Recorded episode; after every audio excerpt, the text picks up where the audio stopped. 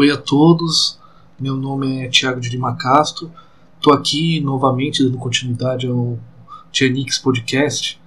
Bom, eu fiquei parado por um tempo devido a um problema no HD, perdi o HD, que estava todos os dados, PDFs, vídeos e por aí vai, áudios, nossa, quase perdi várias coisas que escrevi, então, essa falta de recurso obrigou a parar por um tempo de dar continuidade aqui esse podcast que primariamente visa divulgar aquilo que eu pesquisei durante o mestrado, que foi o texto Compêndio Musical de Descartes, né, na minha dissertação Compêndio Musical de Descartes, um, possíveis fontes musicais. Esse, esse episódio hoje, então, que, que eu vou eu queria explicar o que aconteceu, por que eu estou agora ah, afastado, agora nesse retorno aos pouquinhos.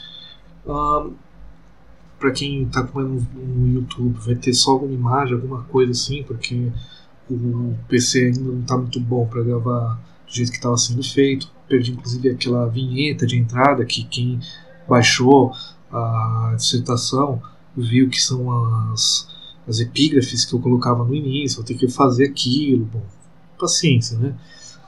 Uh, hoje eu vou fazer um episódio basicamente sobre perguntas e respostas. Perguntas e respostas.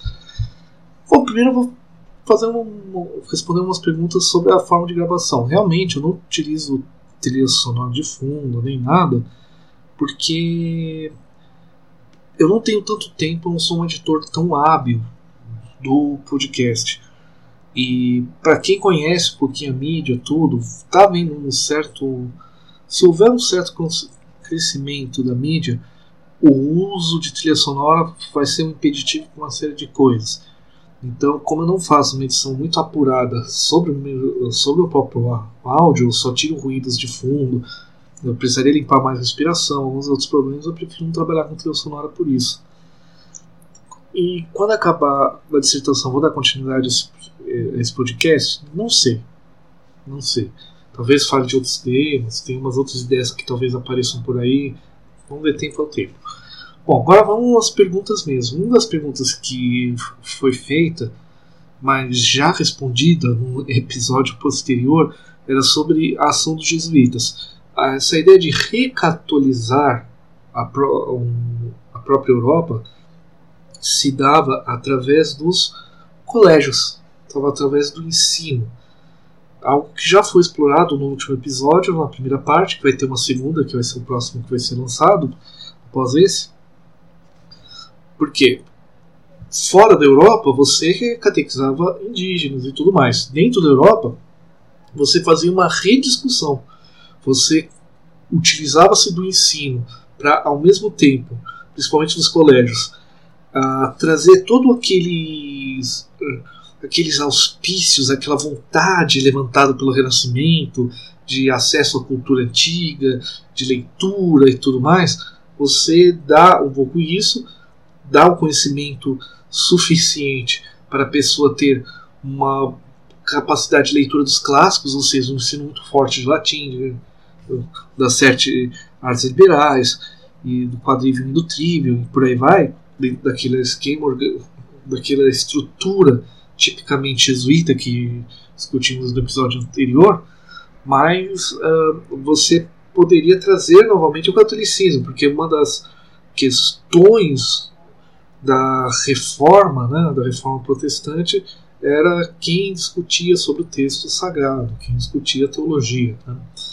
Então essa é a forma de recatolizar a Europa e também trazendo respostas a problemas epistemológicos, a problemas, é, problemas filosóficos diversos que estavam estavam evidentes na época. Como você trazer essa resposta a partir da própria releitura que os autores jesuítas refizeram da tradição. Naquele momento, a escola de Coimbra, a escola a escola que eu, que eu chamamos espanhos, que ali estava se formando, eram em certos pontos, o, o, as leituras mais avançadas, as leituras mais não diria aprofundadas, mas eram as leituras mais atuais naquele momento da obra de Aristóteles. Então também trazer respostas a partir de Aristóteles. Então esse era o processo de retacatualização na Europa através da criação dos colégios, do ensino. E claro, através do ensino, da presença e outras coisas. Mas, uh, teve outras ações, próprio rei da França, por exemplo. Por que, que a França aceitou a fundação de uma série de colégios jesuítas? Isso não é temática da dissertação, mas uh, os jesuítas eram uma ordem extremamente centralizada.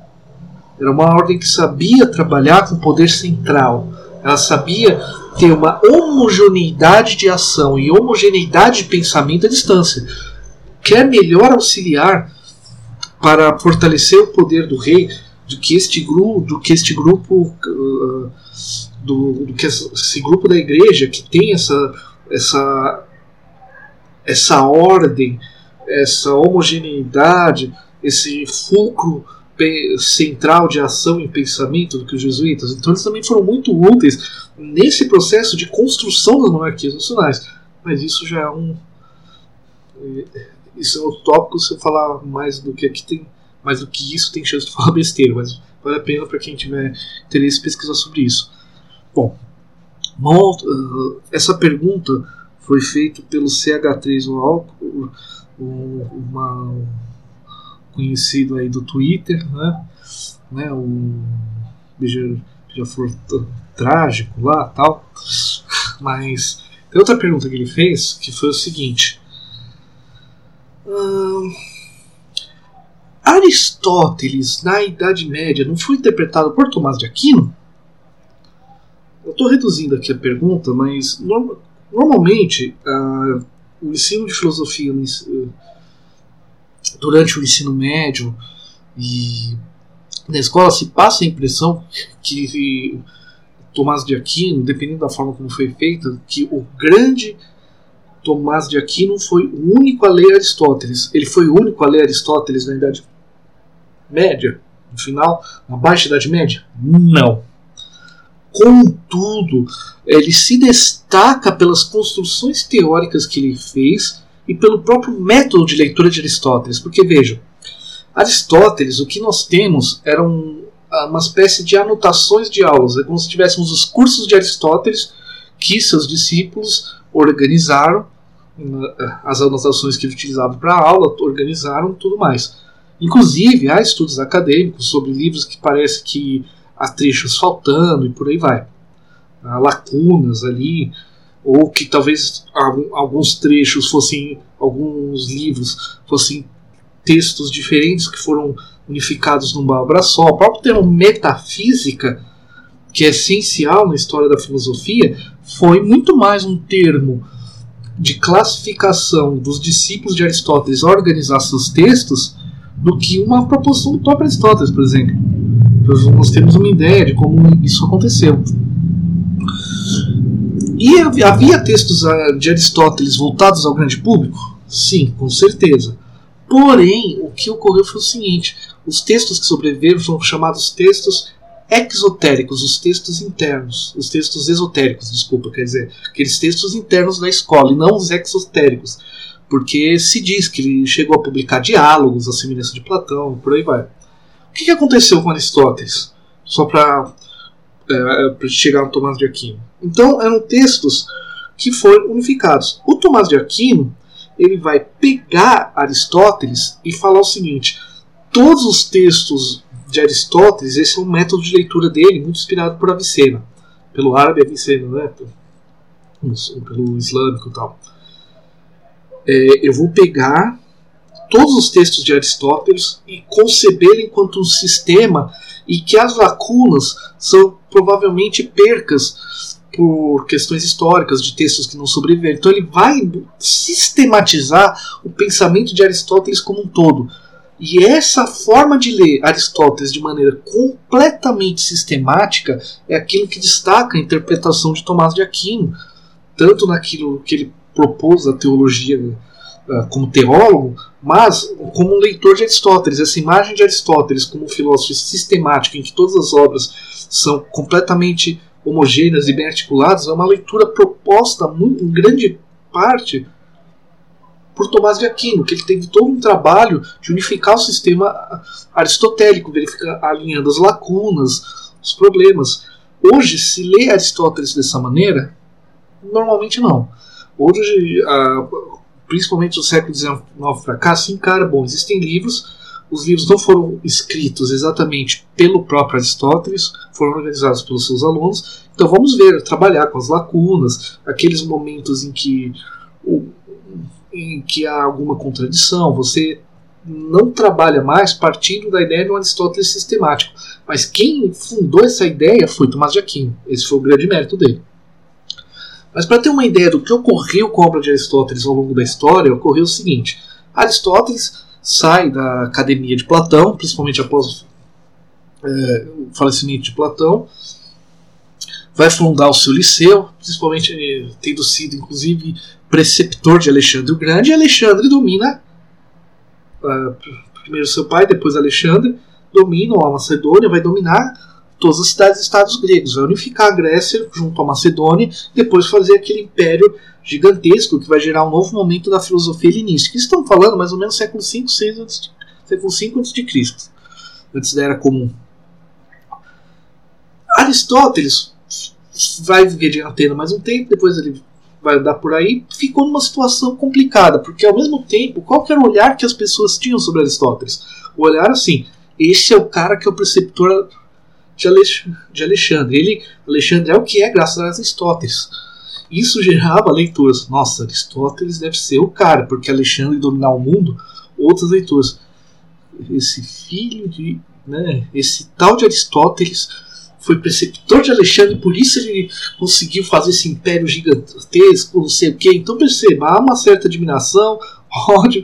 A, a política chegou a prejudicar um pouco o pensamento de Aristóteles, que foi mantido por seus discípulos, pelos alunos do liceu, por um certo tempo. Teve alunos que se descarraram, Nicômaco, Aristóteles e outros ao longo do tempo.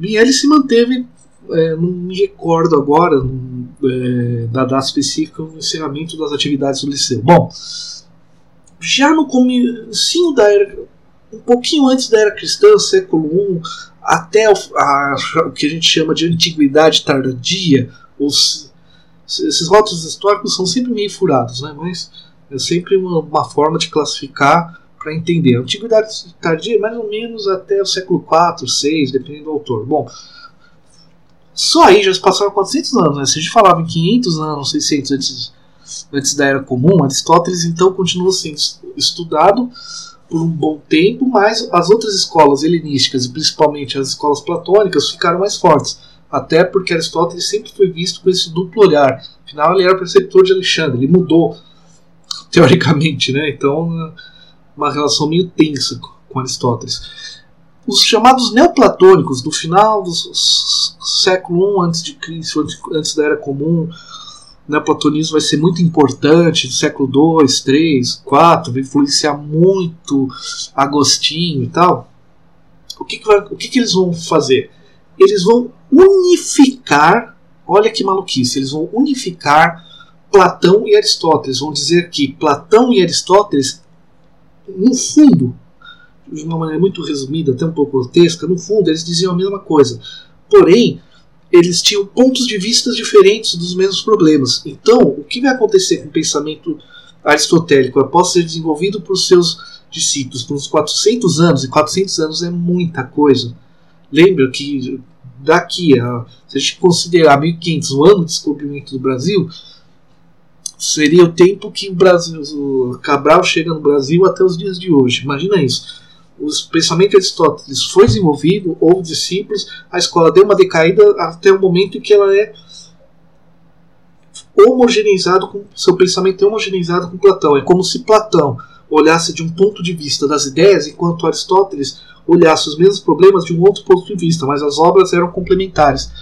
Dessa maneira, os neoplatônicos vão unir Aristóteles a Platão no neoplatonismo Porfírio, por exemplo, que nós temos acesso à obra de Plotino através de Porfírio, vai fazer introdução aos textos aristotélicos, e tal introdução vai ser um dos textos de Aristóteles que vão ficar por toda a Idade Média.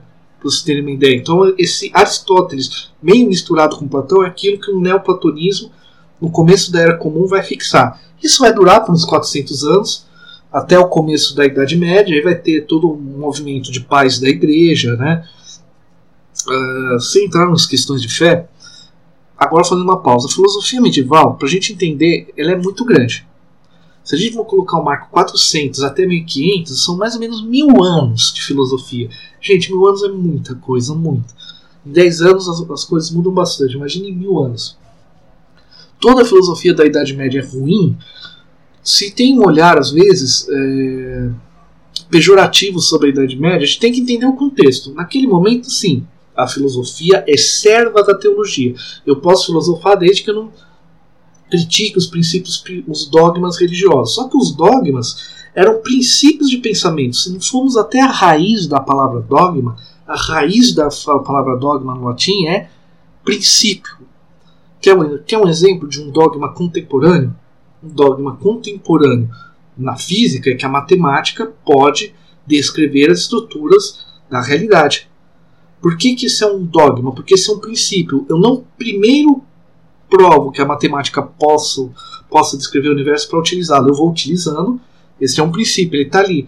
Se eu juntar um, um, conjunto de evidências muito fortes, plenamente, extremamente é, resistentes ao, ao, seu ao falsacionismo, ou seja, eles resistem aos testes, investigações e tudo, eu posso. Pode chegar um momento que a física fale, olha, até certo ponto a matemática dá conta, certo ponto ela não dá. Aí se inventa uma outra coisa. Isso é um, é, isso é um bom movimento. Se tudo é certo em termos da, da ciência no mundo, que a gente vive um momento complexo, daqui a, a 500 anos nós vamos ser vistos como bárbaros, se tudo é certo. Né? Então, esse é o ponto. Esse é, você tem que ler, entender a filosofia medieval, tendo em vista que isso era um princípio colocado. Deus existe, Deus enquanto trindade, Jesus Cristo veio remitir os pecados dos homens e por aí vai. Né? Os, Pai, Filho, Espírito Santo, tudo isso são elementos que são dogmas, são princípios. Alguns filósofos tensionam estes, alguns filósofos vão tentar prová-los, alguns vão discuti-los mas é muito. Quando a gente entende que isso são princípios preponderantes à época e, e verifica a riqueza da discussão que era feita, é extremamente interessante. Como eu falei, esse, essa introdução às categorias de Aristóteles, escrita por Porfírio, vai ser um dos poucos textos de Aristóteles que vão restar, porque principalmente quando ocorre a divisão entre a Igreja Católica entre a Igreja Católica Apostólica Romana e a Igreja Ortodoxa Grega, quando houvesse essa cisão, quando houve, boa parte dos textos de Aristóteles vão estar na região grega. Então vai ficar um pouco perdido para o Ocidente, mas os orientais vão continuar. Agora, mesmo assim, alguns textos de Aristóteles continuam sendo estudados, porque o neoplatonismo, que é essencial para a união entre cristianismo e filosofia, feita por Agostinho, que é um grande marco desse, desse processo, Inclusive porque essa união gera problemas, gera questões. Né? É muito interessante. Uh, vai ser desenvolvido. A obra de Aristóteles ainda vai estar presente ali, mas como pano de fundo. Abelardo, Pedro Abelardo, Petrus Abelardos, né? ou, é, ou Abelard, Abelard, né? em francês, como quiser falar, ele vai trazer um novo interesse sobre Aristóteles, vai renovar o interesse sobre Aristóteles, por quê? Ele se interessa muito pela lógica, mas os textos de lógica de Aristóteles, para, os, para ali o Ocidente, está perdido. Mal sabem que no século XII, ali na região da Espanha, Portugal, no continente ibérico, as cidades conquistadas por muçulmanos, se estuda profundamente o texto de Aristóteles e há versões ali, inclusive em grego, né? Mas ok. E Abelard, as cartas de Abelard e Luísa são um, um texto interessantíssimo. Bom, mas Abelar, o que, que ele vai fazer? Eu posso. Perdemos. Perdemos a obra de Aristóteles, perdemos a sua estruturação lógica. Seria uma tarefa hercúlea e dificílima de um homem excepcional para recriar a lógica de Aristóteles a partir daquilo que restou. Ainda bem que eu tenho condições de fazer. Sim, é o que você ouviu Abelard vai tentar recriar a lógica aristotélica a partir daquilo que ele tem disponível, como os comentários de Porfírio e alguns outros textos comentando as categorias de Aristóteles. Abelard vai ficar mais, vai ficar mais conhecido pelo seu romance com Heloise e questão da sua castração e por aí vai, mas isso vai despertar o pensamento, a, o, o, vai voltar o interesse por lógica, inclusive por algumas proposições éticas que Abelard vai construir e um dos seus discípulos vai se tornar papa e vai aplicá-las, né? Uma ética a partir de, a ética focada na intenção e por aí vai. E, outro, e outras questões que não dá para comentar aqui. E esse interesse com a reconquista, com a né, reconquista dos territórios de Portugal e Espanha vai ter acesso a Aristóteles, depois por restabelecimento de comércio com o Oriente. Ao mesmo tempo, você vai ter uma, os textos de Aristóteles fresquinhos, né? Assim, fresquinhos, entre aspas, é, que estavam desconhecidos, então todo mundo vai querer ler Aristóteles. Então tem um cara que desperta o interesse por ele mesmo querer recriar a, a lógica a partir do seu próprio gênio, a lógica aristotélica, uh, suas, sua dialética e tal e os textos vão vir. Quando você chega aos textos de Aristóteles, todo mundo vai comentar, vai começar a perceber que, pô, talvez os neoplatônicos forçaram um pouquinho algumas coisas para unir Aristóteles a Platão. E o que acontecia? O neoplatonismo vigorava desde o século I, a gente estava no século XII, ou seja, mil anos. Sabe? O pessoal, pô, chegou um Aristóteles, vamos ler um Aristóteles puro, que se contrapõe em algumas coisas a Platão, mas ao mesmo tempo ele possibilita pensar certas coisas inclusive porque Aristóteles chega já comentado por Avicena, Averroes e uma série de, é, de pensadores islâmicos que vão ser colocados. Para Tomás, Avicena, uh, para Tomás de Aquino, Aristóteles é o filósofo e Avicena é o comentador. O. Percebo. Já há aquela união uh, entre Aristóteles e o pensamento do, do Islã. Como que você vai concorrer do ponto de vista intelectual? fazendo a mesma coisa agora do ponto de vista católico, de uma certa maneira. Então você vai ter todo um trabalho intelectual, todo mundo vai. A, a interpretação de Tomás não é unívoca. Vai ter eh, Ockham, que vai discordar frontalmente, um pouco posterior, posterior a Tomás, vai discordar muito de Tomás, ele também parte de Aristóteles. A criação da ciência, da ciência moderna, é, Francis Bacon, por exemplo, na Nova Organum, também vem Nova Organo, um organo era um conjunto de livros de Aristóteles, também vem da leitura de uma nova releitura de Aristóteles. Então Aristóteles está presente em toda a Idade Média. E percebam, para entender o Renascimento, isso é essencial. O Renascimento ocorre quando você resgata, principalmente para o leigo, o neoplatonismo. Por quê? Olha que loucura. Aristóteles escreve 5, 6 a.C., ficam 600 anos até o momento que os neoplatônicos 500, 400, 500 anos, até que os neoplatônicos fazem uma leitura unificando com Platão, que dura por uns mil anos, mil e poucos anos, e é, aí você tem um reinteresse por Aristóteles em si, que vai durar até 400 e pouco, e só vai ser realmente substituído no ano de 1700. Vejam, lá pelo século XVIII, com a, com a obra de Newton e tal. Percebam o seguinte: Aristóteles domina o pensamento humano junto com junto com Platão, brigando, ora, se, ora ficando mais amiguinho do Platão, ora ficando mais separado, dependendo das leituras, mas isso dura por mais de mil anos. Por mais de mil anos. E até hoje, dentro da área da filosofia, a, se usa conceitos conceito de potência e aristotélicos são essenciais para se trabalhar com filosofia contemporânea, mesmo com uma outra leitura. Eles estão ali de fundo, por exemplo. E mesmo após o Renascimento, ainda vai muita gente trabalhar com Aristóteles. Até eh, teólogos contemporâneos vão trabalhar com Aristóteles, né, dentro da Igreja Católica, né, principalmente. Também tem, tem neotomistas, ou seja, os novos tomistas, entre teólogos protestantes filósofos contemporâneos que são mais religiosos. Então, não tem.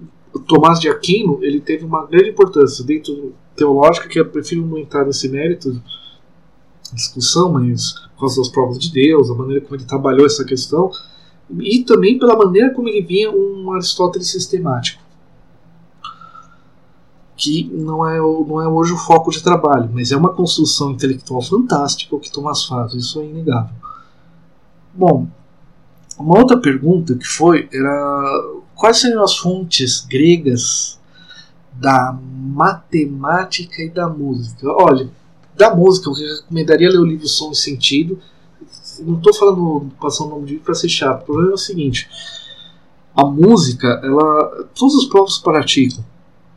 Os povos praticaram música de alguma maneira. Instrumentos, que o homo, o homo de Cro-Magnon, do Andertal, talvez cultivasse. É, é um, a música é um fenômeno antropológico. Então, quando começamos a falar da antiguidade, estamos falando do momento da escrita. Então, já te, qual foram as influências diretas sobre música? Os gregos, temos que ter que os helenos, eles eram mercadores. As cidades-estados, como vemos, por exemplo, Philostalos de Mileto, uh, estamos falando de cidades que conferem a atual Turquia.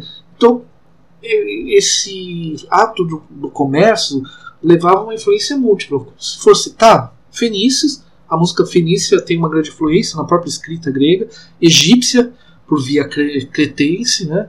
os minoicos, os cretenses, que são anteriores aos helenos, a babilônica, a matemática babilônica e a música também. Então, são esse conjunto de influências que chega aos helenos que vão fazer uma outra leitura por seu ponto de vista, mas as fontes são muito grandes.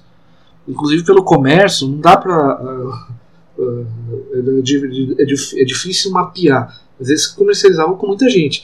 E a questão do pensamento, porque a questão do pensamento grego ela é muito mais de forma do que de conteúdo. O que eu quero dizer? Os fenícios acreditavam que o universo vem da água. Os babilônicos acreditavam. Os sumérios acreditavam. Não é à toa que a própria, a própria, a própria Bíblia, o Gênesis, que tem toda uma influência suméria no texto, uh, o Deus cria o mundo a partir das águas. Então, esse é um conhecimento claro dos fenícios, que obviamente Tales assimilou. Então, Tales nasceu em Mileto, estava ali na região, no que hoje chamamos de Turquia. Qual que é a diferença quando o grego trabalha isso? Que quando o heleno trabalha isso, isso é uma questão humana. Tudo é água. Isso é, uma, é um homem colocando, é um sábio, é alguém que sabe, não alguém que está intermediando uma divindade. Ah, então, a proposição grega, o que ela tem de diferença na antiguidade é o modo como os gregos falam algumas coisas. Mas tudo que se você for ver, você vai ver raízes fenícias, babilônicas, egípcias, é, minoicas, cretenses e por aí vai. Eles faziam comércio. Então, comércio sabe como é que é. Os próprios cidades-estados eram muito diferentes. Então, as raízes são bem amplas. E agora eu queria comentar uma. Não sei se alguém pensou, talvez não veja pergunta escrita, mas fica assim. Por que, que durante a dissertação não se traduz muito. Eu traduzo o nome dos livros, mas mantenho o nome latim? Por que, não foi, o título dela Compêndio Musical? Olha, primeiro que tem o seguinte efeito: quando você coloca a dissertação no site, uh, publica no site da universidade, mesmo ele não estando em livro, ele está em acesso à internet. Quando você põe o, te o, termo em latim, pesquisadores de outros locais podem ter acesso a ela. Então não deixa de ter um, uma certa forma de, de divulgar o texto. Tem termos que são muito complicados de você traduzir corretamente. Uh, a, se você for, por exemplo, ah, a, se eu pegar um texto na época, um texto que fala sobre música, música é isso. Música, se eu for definir a palavra música para os gregos, a música é uma coisa. Quando eu falo os gregos antigos, eu, vejo, eu estou falando de mais de 500 anos. Então, cada autor vai ter uma definição, uma compreensão do que seja música diferente? Vai ah, entre século I e século V, 500 anos, então os textos vão ter compreensões diferentes? Vão. Então, às vezes, é mais fácil utilizar um termo em outra língua e explicar o seu sentido do que você necessariamente colocar o termo em português e, e ficar o tempo todo relembrando que, o que aquele termo significa naquele contexto. Porque, por exemplo, se eu uso o termo em português, na hora da leitura que você está lendo, por mais que o texto no primeiro momento esclareça, nesta época esse termo é usado de maneira assim, assim, assado, é um termo que mistura tais palavras e tais com tais e por aí vai. Eu tenho que ter isso o leitor tem que ter isso em mente o tempo todo. Quando eu ponho um texto em outra língua, o esforço de lembrar o que aquele texto, o que a palavra significa, que foi explicada no próprio texto, faz, na leitura subsequente, o foco de ter que já obriga o leitor a voltar aí e evita anacronismos. Então, quando você começa a pesquisar por termos em outra época, é complicado. Termos musicais são piores ainda, porque não são. Se você pegar uma cifra radicalmente americana, uma cifra escrita na Alemanha, na França, vão ter, no Brasil, vão ter diferenças de escritas. Estamos falando de hoje, mesmo com a internet é, disponibilizando um meio de fácil conversação, não adianta. Você uh, há uma você vai para o campo da música, aqui pensando em música, tá? Um pouco menos que em filosofia. Você vai ler um livro de harmonia, por exemplo, focado em jazz, ele vai usar termos que um livro de harmonia tradicional, harmonia funcional, voltado à música erudita, mesmo um livro de harmonia da música contemporânea, focado em música erudita, vai usar termos que não batem, vai usar uh, explicações diferentes. Então é essa questão de tradução é complicado. Então sempre fica esse jogo. Que, aquilo tudo que eu fiz esforço para traduzir, todos os textos que estão citados estão em português. Quando usa algum termo diferente, explica, mas às vezes é difícil. Manter o termo original tanto facilita esse, ter esse detalhezinho da busca, mas é, é um problema de você tentar obrigar a pessoa a pensar o que, que é aquele termo naquela época também. É uma estratégia de escrita, na verdade. Uma coisa que a grande dificuldade em termos é, é aquilo que eu comentei. A teoria é um modo de explicar algo, é um modo de explicar um fenômeno e poder transmitir o funcionamento desse fenômeno e como utilizá-lo para si para outra pessoa. Então, teoria sempre tem esse aspecto didático, tem esse aspecto funcional, ou seja, tem um aspecto prático na utilização daquele fenômeno.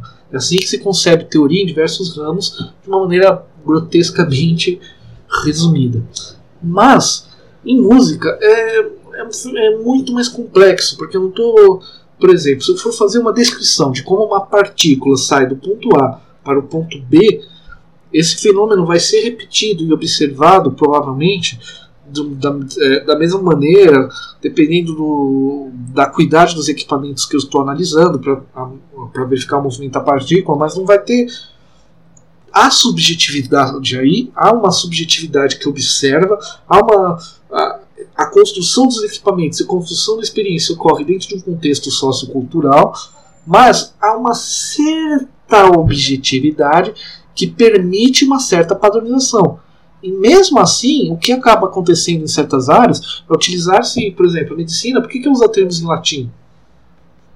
para definir doenças, para construir nome de coisas. Para você achar uma língua genérica que todo mundo ali conversa, para evitar problemas de você, sei lá, não, vai nomear um novo órgão do corpo, utilizar, utilizar termos de origem do latim, você usa uma língua intermediária para evitar que certos contextos culturais é, sejam influenciem de maneira negativa. Quer dizer, por exemplo, se for dar um, dar um nome para alguma coisa, para nomear uma espécie em português, eu posso estar tá usando termos que descrevem aquela espécie animal, foi para outro, outro campo, que um pesquisador estrangeiro pode não entender, porque ele não vai conhecer o português. Quando eu uso o termo latino, todo mundo tem que olhar o dicionário, então você chega a um grau comum. Então, para evitar esses problemas. Em música, a, a assimilação do fenômeno sonoro é um pouco mais particular. Então é difícil criar grandes teorias musicais que dão conta de todas as práticas. Não existe. Na verdade, existem teorias para cada momento. Mesmo hoje que se pesquisa no meio acadêmico ferramentas de pesquisas melhores para que determinado momento, é, momento histórico, há é sempre a ambiguidade do fenômeno musical. Esse é um problema da musicologia. Porque ao mesmo tempo eu experiencio como uma obra de arte, ao mesmo tempo eu experiencio como um documento histórico. Então nomear não é fácil. Porque a nossa linguagem, como eu comentei em um dos episódios anteriores, ela não é feita para descrever o auditivo. O som, ele é, ele está presente. Estudos antropológicos como Thomas Macho, que tem sido aplicado por, pelo Peter Sloterdijk, por exemplo, na construção da sua teologia das esferas, o seu pensamento mais atual, que é diferente um pouco da crítica à razão cínica, mas isso é outro papel. Swift que é um filósofo contemporâneo, vivo, atuante, até um tanto em moda agora. Uh, você, os estudos antropológicos mostram que o bebê no feto já escuta. Nós aprendemos a falar, nós aprendemos a falar inicialmente escutando os movimentos do líquido amniótico da voz da nossa mãe. Enquanto estamos, estamos ali no útero, nós estamos aprendendo a escutar. Então o fenômeno sonoro, ele é de uma certa maneira, a não ser claramente aos surdos, ele, é, ele está sempre presente. Ele está sempre presente. Não há ausência de som. Se o som é proeminente, ele é sempre presente para todos que o escutam, o problema é a visão. O problema é descrever aquilo que é visual. É, é o exemplo que eu dou. Estamos ali numa situação, numa civilização de, sei lá, 100 mil anos atrás.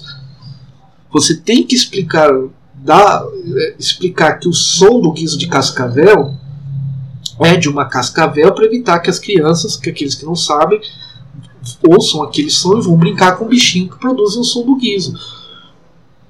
Como que eu explico isso? Eu posso até usar a minha voz, usar o som para imitar o som do guiso da cascavel e explicar, mas quando eu nomeio, quando eu dou a palavra cascavel, eu estou buscando o quê? A imagem. E aqui eu estou usando imagem no sentido uma, não sentido mais amplo, como a filosofia no século XX trabalhou, no sentido mais eh, no sentido mais óbvio, quer dizer, eu tenho a fotografia sabe, o quadro, para na minha mente eu desenhar na minha tela mental a cobra, aquele animal, aquela cascavel que faz o barulho com guiso. Eu não me preocupo em descrever o som, porque o som está sempre presente.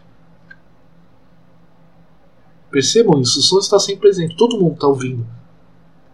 Eu posso imitar o som, não preciso descrevê-lo. Então a linguagem se desenvolve de forma que, como eu posso utilizar minha própria garganta para imitar sons, eu não preciso descrevê-las, eu preciso descrever o quê? Imagens. Agora, quando nós passamos a fazer uma atividade musical em que a descrição do som se torna necessária para entender os efeitos, que, os processos de criação musical, processo de composição, ah, para entender como ela afeta o ouvinte, por aí vai, eu passo, quando eu preciso descrever o som, aí eu tenho problema, porque todo o histórico da linguagem é para descrever o visual. Então isso gera ambiguidades. É, e isso é extremamente importante, porque ler um texto sobre música antigo é muito mais complexo. Eu tenho que entender o que a teoria da época dizia. É muito mais fácil cometer anacronismos em música, é muito fácil. É, isso também né, é sempre uma dificuldade. bom, as perguntas que eu, que eu todas as perguntas que eu que eu comentei aqui, eu respondi diretamente às pessoas, perguntaram pelo Twitter, né? Uh, agradeço pelas perguntas e pode trazer mais, fiquem tranquilos. Mais pra frente eu gravo mais um vídeo de, de perguntas, respostas, fica é bem tranquilo. Podem discutir algum aspecto, ou mesmo alguma coisa que tem um besteira que eu tenho falado aqui, fiquem, fiquem à vontade. Qualquer coisa, né? Então a, podem acessar o meu blog, né, tnx.wordpress.com, ali na postagem você pode ter um espaço de comentários, você pode utilizá-lo. Quem está vendo via YouTube pode usar o espaço de comentários do YouTube, ou pode, pode me localizar também via no Twitter, né, arroba tnx com x, T-I-A-N-I-X, uh, eu também bato papo ali tranquilamente. Recomendo dar uma acessada. Eu tenho, eu tenho feito artigos no música no site Música e Sociedade, musicasociedade.com.br, que é uma página uh, bem uh, bastante seguidores até no Facebook sobre música e filosofia para quem tem interesse sobre esse tema. E grato a todos pela paciência de ouvir e o link da dissertação mais uma vez estão aí no post uh, eh, para vocês lerem, uh, divulgarem. Lembrando, o mais importante aqui não é questão de vocês concordarem com o que eu escrevi ou não. Isso não é meu foco. O foco é o conhecimento foi produzido na universidade, não precisa ir para o público. E aqui é o meio de fazer isso. Tudo bem? Obrigado a todos, tudo de bom.